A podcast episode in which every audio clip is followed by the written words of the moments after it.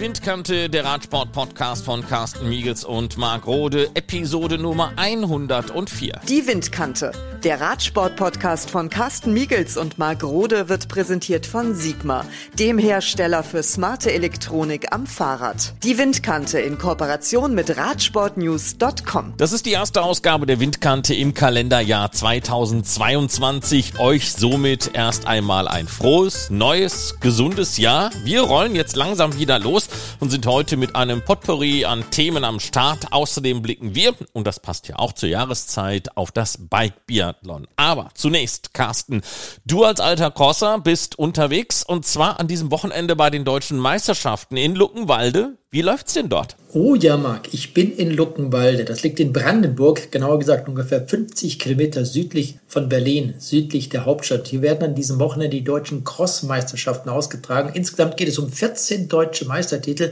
in unterschiedlichen Kategorien. Allein am Samstag, also am ersten Veranstaltungstag, werden acht deutsche Meistertitel ausgefahren. Am Sonntag sind es nochmal sechs deutsche Meisterschaften. Das beginnt in der Master 3 Klasse relativ früh um 8.30 Uhr geht es dann los und am Sonntag eben das letzte Rennen um 15 Uhr, das Elite-Rennen der Männer. Und das äh, Rennen um diese deutschen Meisterschaften wird auf einem 2,8 Kilometer langen Rundkurs ausgetragen, der eigentlich aus drei Teilen besteht. Man könnte sagen, der erste Abschnitt ist flach, technisch mit einer rund 40 Meter langen Sandpassage. Und dann gibt es eine Depotdurchfahrt. Das sind ja bei den Crossrennen seit einigen Jahren die sogenannten Doppeldepots. Und dann haben wir eine Treppe mit Sandhügeln, ein ständiges Hoch und Runter, immer wieder Laufpassagen. Und dann geht es irgendwann eben zurück in dieses Stadion. Und man hat sich hier um das Radteam Seidel, um den Cheforganisator Ulf Seidel wirklich sehr, sehr viel einfallen lassen, damit es eine deutsche Meisterschaft, man könnte schon fast sagen, der Superlative gibt. Günter Schabel, der Vizepräsident des Bundesdeutscher Radfahrer, hat ja schon vor einigen Monaten gesagt, das wird eine Radcross-Meisterschaft mit einer ganz anderen Dimension, wenn man das mit den bisherigen deutschen Meisterschaften vergleicht. Wir werden im Nachhinein sicherlich da nochmal Resümee ziehen können. Bei diesen deutschen Meisterschaften Meisterschaften zählt natürlich Marcel Meißen als einer der großen Favoriten, was das Rennen in der Eliteklasse der Männer betrifft. Der war bei den Weltcups mit am Start, hat drei UCI-Siege in der aktuellen Saison schon auf dem Konto. So wird es natürlich schwer werden, dass da überhaupt einer an ihn rankommt. Marcel Meisel startet ja seit dem 1. Januar im Trikot der deutschen Stevens-Mannschaft, nachdem sein Vertrag bei Alpecin Phoenix mehr verlängert wurde. Und es wäre für ihn natürlich ein weiteres Mal, dass er diese deutsche Meisterschaft gewinnt. Zuletzt im Oktober des Jahres 21 hatte ja die damals nachgeholte deutsche Meisterschaft vor Manuel Müller und Florenz Knauer gewonnen. Beide stehen jedoch in diesem Jahr nicht auf der Meldeliste, auf der Startliste für diese deutsche Crossmeisterschaft 2022. Und dann haben wir noch einen Sascha Weber zum Beispiel im Trikot der Trek VD-Mannschaft. Wir haben den Bundesliga-Gesamtsieger Florian Hamm aus der Chamelle Kloster Kitchen Mannschaft und Yannick Meyer das sind somit die Favoriten, was also das Elite-Rennen der Männer betrifft. Und vielleicht noch ein Blick auf die Damen und einige andere Kategorien. Bei den Frauen ganz klar Elisabeth Brandau vom RSC Schöneich. Sie hat eine absolute Favoritenrolle, ähnlich wie Marcel Meisen bei den Männern.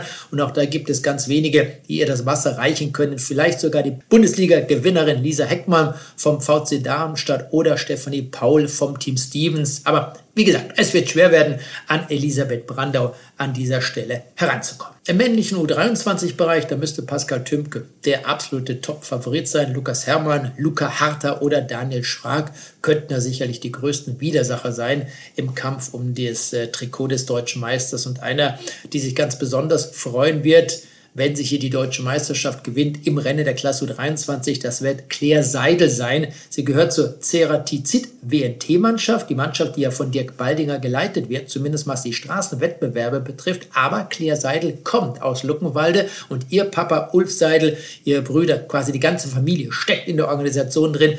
Und das wäre natürlich für das Radteam Seidel das Größte, wenn sie hier vor heimischem Publikum diese deutsche Meisterschaft gewinnen könnte. Also ich bin mir ziemlich sicher, dass es eine tolle deutsche Meisterschaft, dass es tolle deutsche Meisterschaften werden in diesen insgesamt 14 verschiedenen Kategorien. Es haben sich bis zum jetzigen Zeitpunkt ca. 380 Starter angemeldet und trotz Corona-Pandemie sind Zuschauer zu den Wettkämpfen zugelassen, können auf diesem wirklich weitläufigen Gelände das Ganze entsprechend also auch erleben. Cheforganisator Ulf Seidel mit seinem gesamten Team, mit den Sponsoren, die sind gut aufgestellt und was die Sponsoren betrifft oder auch die Stadt Luckenwalde, das Budget Dieser deutschen Meisterschaft beläuft sich auf etwa 150.000 Euro. Eintrittsgeld wird allerdings nicht erhoben. Stattdessen möchten die Organisatoren ca. 2000 Trinkflaschen mit dem Aufdruck der Luckenwalder Stadtsilhouette zum Preis von je 5 Euro verkaufen und der Erlös wird zum größten Teil für soziale Zwecke gespendet. Also es lohnt sich, diese deutschen Meisterschaften sicherlich mal genauer unter die Lupe zu nehmen. Wir werden das, Marc, sicherlich auch bei der nächsten Episode der Windkante machen. Und dann schauen wir mal, ob eben all diese Favoriten von Elisabeth Brandau bis Marcel Meisen ihre deutsche Meisterschaft gewonnen haben. Und dann werden wir sehen, ob das alles so funktioniert hat, wie sich das eben auch der Bund Deutscher Radfahrer und die Organisationen um Ulf Seidel, dem Radtil Seidel, vorgestellt hat. Die Cross-Saison also bis heute. Wer sind denn die Dominatoren bei den Damen und bei den Herren? Ja, wer sind die Dominatoren im Cross-Weltcup-Markt? Das ist eine gute Frage. Ich würde in erster Linie sagen, bei den Männern ist es Elisabeth und bei den Frauen ist es Lucinda Brandt. Elisabeth und auch Lucinda Brandt sind die Gesamtsiege im Weltcup nicht mehr zu nehmen. Da ist nichts dran zu rütteln. Es gibt ja noch eine weitere Serie, die zwar nicht von der UCI offiziell gelistet wird, aber diese super Prestige-Serie hat in Belgien, in den Niederlanden einen extrem hohen Stellenwert. Und auch dort führt Elisabeth bei den Männern und bei den Frauen führt Lucinda Brandt. Also da kann man sagen, das sind die beiden Dominatoren, was eben die letzten Crossrennen betrifft, was die gesamte Cross-Saison betrifft. Bei den Weltmeisterschaften Ende Januar, ob sie dort auch den Titel gewinnen werden, bleibt abzuwarten. Elisabeth ist sicherlich sehr optimistisch, vor allem nachdem Mathieu van der Poel und Wout van Aert ihre Teilnahme an diesen Weltmeisterschaften abgesagt haben und Lucinda Brandt, sie ist die Titelverteidigerin bei den Frauen, wird sicherlich alles daran setzen, um eben nicht nur den Weltcup, die Super Prestige Serie, sondern eben auch dieses Regenbogentrikot mit nach Hause zu nehmen. Man darf allerdings die Rechnung bei diesen Weltmeisterschaften nicht ohne den 22-jährigen Briten Thomas Pitcock machen. Zuletzt hat er gezeigt bei den Weltcuprennen, dass seine Form super gut ist und nach dem Fehlen von Wout van Aert und Mathieu van der Poel ist er natürlich einer der Top-Favoriten. Thomas Pitcock hat sich in diesem Jahr drei großartige Ziele gesetzt. Er möchte eben nicht nur diese Cross-Weltmeisterschaften gewinnen, er will Mountainbike-Weltmeister im August werden. Diese Mountainbike-Weltmeisterschaften werden ja im französischen Leger ausgetragen und dann möchte er am Ende des Jahres in Australien noch Straßenweltmeister werden. Also hochgesteckte Ziele, aber wenn es einer schaffen kann, dann sicherlich Thomas Pitcock. Und durch das Fehlen von Mathieu van der Poel und Wout van Aert ist er neben den Belgiern und dem Niederländer Lars van der Haar sicher jetzt der Top-Favorit auf dieses Regenbogentrikot in den Vereinigten Staaten. Carsten, und zum Schluss noch, es ist ja auch dein Jahr 2022 mit deinem Buch, das veröffentlicht wird zum Teufel mit der Flamme Rouge. Erzähl uns was darüber. Vielleicht habt ihr schon mal darüber gelesen, auch schon davon gehört. Ich habe gemeinsam mit meinem Stuttgarter Kollegen Jürgen Löhle ein Buch geschrieben. Titel Zum Teufel mit der Flamme Rouge. Unsere besten Geschichten von der Tour de France. Dieses Buch wird nach der jetzigen Planung im Mai im Delius Glasing Verlag erscheinen. Und darin geht es dann um Geschichten zur Tour de France. Wir werfen einen Blick hinter die Kulissen des größten Radrennens der Welt. Wie sieht eigentlich der Journalistenalltag während dieser dreiwöchigen Rundfahrt aus? Welche logistischen Herausforderungen gibt es zu meistern? Was waren unsere schönsten und schrägsten Erlebnisse mit Fahrern und Teamchefs? Welche Tour de France war für uns die spannendste und vor allem warum. Wie haben wir den Dopingskandal der Tour de France 1998 erlebt und wir werfen auch einen Blick auf die Tour de France des Jahres 1997, denn immerhin hat damals der bisher einzige Deutsche, Jan Ulrich, die Tour de France gewonnen. Und sobald das Buch erschienen ist und wir entsprechend Zeit haben, planen wir eine kleine Lesereise zu unternehmen. Und das bedeutet auf der anderen Seite, dass sich Interessierte über ihren Radsport fahren, über ein Radsportgeschäft gerne an uns wenden können. Und wenn das zeitlich alles klappt, kann Jürgen, kann ich, können auch beide gemeinsam bei euch vorbeischauen, um eben dann die ein oder andere Lesestunde durchzuführen. Über alles andere können wir dann natürlich noch separat gerne sprechen. Ihr könnt euch aber unter info.windkante.ort gerne mit uns in Verbindung setzen und dann melden wir uns. Bis dann, macht's gut. Ja, schönen Dank, Carsten. Das soweit dazu. Jetzt machen wir mal einen kurzen Break und dann blicken wir auf Bike Biathlon.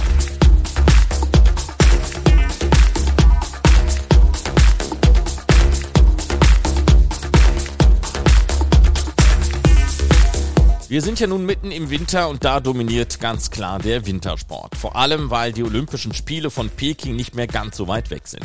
Eine der beliebtesten Sportarten im Winter ist Biathlon. Das zeigen die Fernseheinschaltquoten und die vollen Stadien, wenn denn nicht gerade Corona-Ausnahmezustand herrscht. Der Radsport ist im Sommer beliebt und mischt man beides zusammen, hat man den Bike-Biathlon. Glaubt man der Wikipedia, ist Wolfgang Back aus Burglauer der Urvater dieser kombinierten Sportart. Meine erste Frage an ihn war, wie er denn auf diese Idee des Mountainbike-Biathlons gekommen ist. Ja, das war so, ich war 1992 mit meiner Frau in Rubelding im Urlaub und 1992 hat der Fritz Fischer mit der äh, damaligen Biathlon-Staffel in Albeville die Goldmedaille gewonnen. Und er war am Dorfplatz und hat eine Autogrammstunde gegeben. Und da bin ich natürlich hin, weil ich schon viele Jahre vorher, wo der Biathlon überhaupt erstmal richtig interessant wurde von den Leuten, ich Biathlon-Fan war und habe mir Autogramm geben lassen und habe mich längere Zeit mit ihm unterhalten. Und da hat er mich darauf aufmerksam gemacht, dass er am Abend im Biathlon-Zentrum draußen in Rubolding ein Mountainbike-Biathlon stattfindet für jedermann. Da habe ich gesagt, ja, das ist nichts für mich, ich bin da viel zu schlecht im Fahren.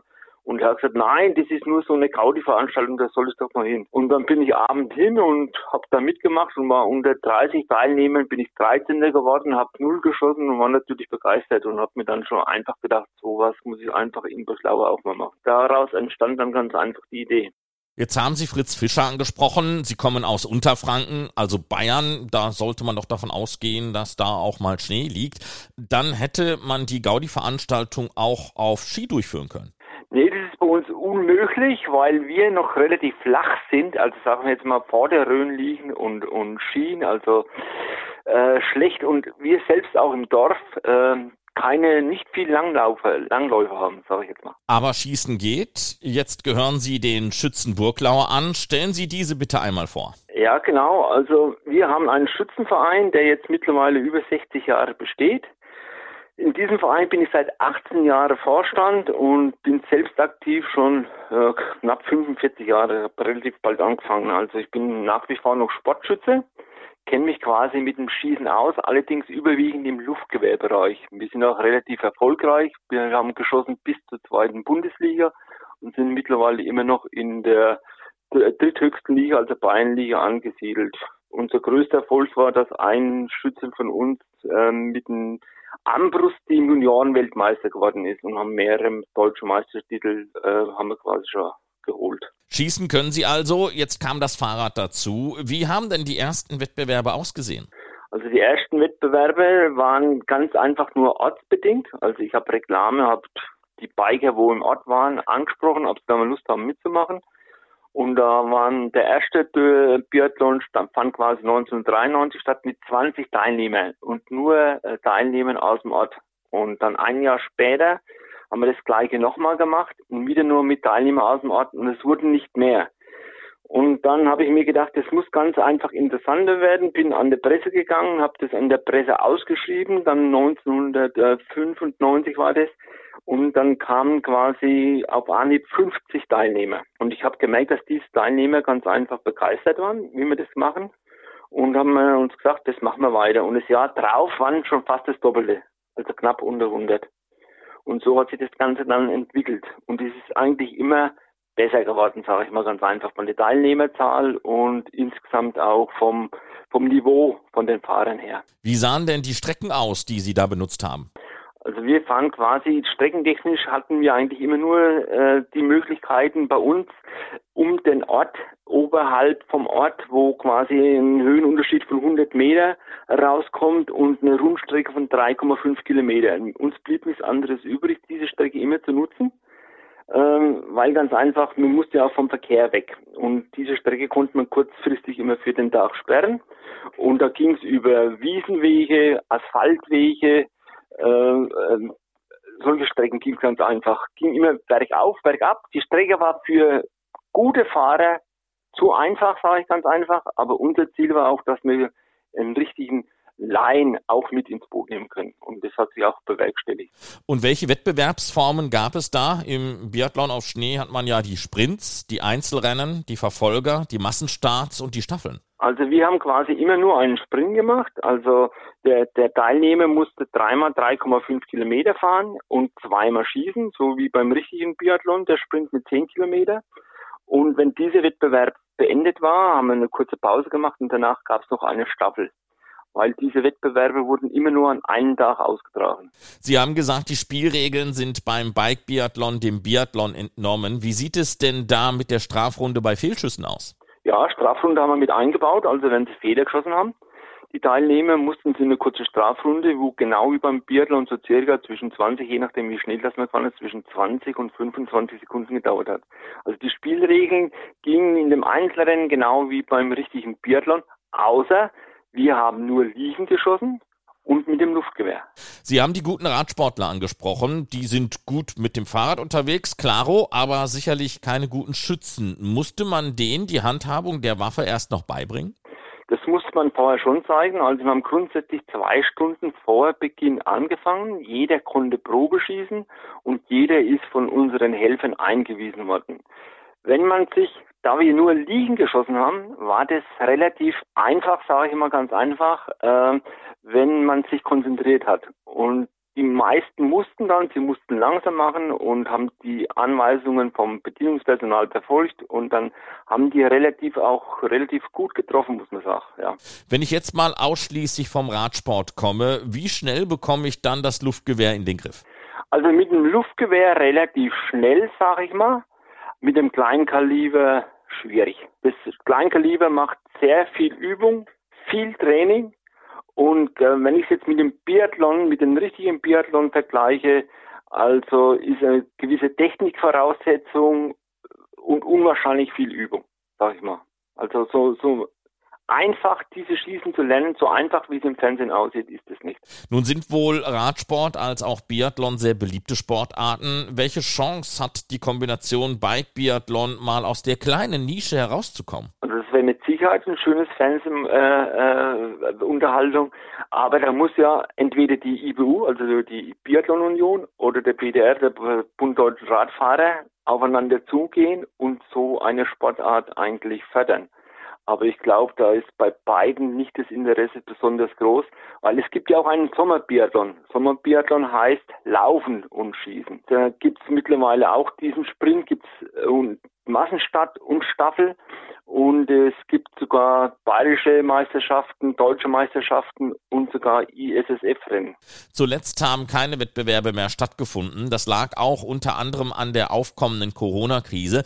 Wie sieht es denn mit den Planungen für das Jahr 2022 aus? Wir haben diesen Einzelwettbewerb, wo wir vorhin darüber gesprochen haben, den haben wir 25 Jahre durchgeführt bis 2017. Und weil die Resonanz ganz einfach nachgelassen hat und unsere Teilnehmer immer noch die gleichen waren wie, sage ich jetzt mal, vor 25 Jahren und die Jugend ganz einfach nichts mehr gekommen ist, haben wir uns entschlossen, nach 25 Jahren dieses Einzelrennen aufzugeben und haben seit 2013 haben wir damals noch zusätzlich eingeführt einen Team-Biathlon. Team-Biathlon hieß, zwei Teilnehmer waren eine Mannschaft, die sind zusammen gefahren mussten zusammen am Skistand kommen und der eine hat draußen gewartet, bis der andere geschossen hat. Dann sind sie wieder auf die Strecke und beim zweiten Durchgang hat der andere geschossen und mussten zusammen ins Ziel kommen. Und diesen Teambiathlon machen wir seit 2013 und den wollen wir auch nach wie vor fortführen und haben auch den für 2022, wenn möglich, geplant, ja. Gibt es denn vielleicht auch Ideen mit prominenter Unterstützung, den Urgedanken da wieder neuem Leben einzuhauchen? Also wir hatten das schon probiert und zwar äh, nannte sich das Vierer Biathlon bei uns in der Rhön, sage ich mal, waren vier Vereine zusammengeschlossen, die wo diese Veranstaltung mit diesem Biathlon gemacht haben. Aber das ist mittlerweile auch schon wieder eingeschlafen, weil die Resonanz ganz einfach zu wenig war. Und wir haben damals, haben wir ähm, in den früheren Jahren, also 1998 zum Beispiel, war bei uns der Rico Groß als Teilnehmer. Oder ein Jahr vorher der Fritz, äh, der Herbert Fritzenwenger, bekannt beim Biathlon, äh, Moderator in dem ZDF. Ähm, da sind dann schon viele Leute gekommen, aber es war schwierig, obwohl wir von den beiden großes Lob bekommen haben, wie wir das durchgeführt haben, ist es schwierig, ähm, gute Fahrer, äh, Biathleten für sowas zu gewinnen. Wolfgang Back von den Burglauer Schützen. Herzlichen Dank und vielleicht kann ja dieser Podcast unsere Windkante dazu beitragen, dass wir dieser sehr spannenden Bike-Biathlon-Sportart wieder etwas auf die Beine helfen.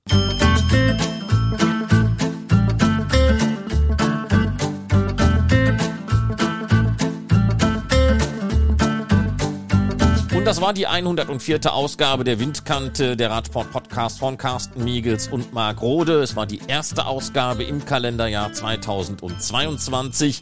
Besucht uns auch mal auf unserer Website www.windkante.org und da kann man uns dann auch eine Nachricht schicken, entweder an info.windkante.org oder Carsten bzw. mark.windkante.org und dann gibt es vielleicht auch das eine oder andere Thema, das ihr in diesem Jahr 2022 mal mit uns bereden möchtet. Wir freuen uns auf eure Post. Bis dahin, macht's gut. Glück auf. Die Windkante, der Radsport-Podcast von Carsten Miegels und Marc Rode, wurde präsentiert von Sigma, dem Hersteller für smarte Elektronik am Fahrrad. Die Windkante in Kooperation mit Radsportnews.com.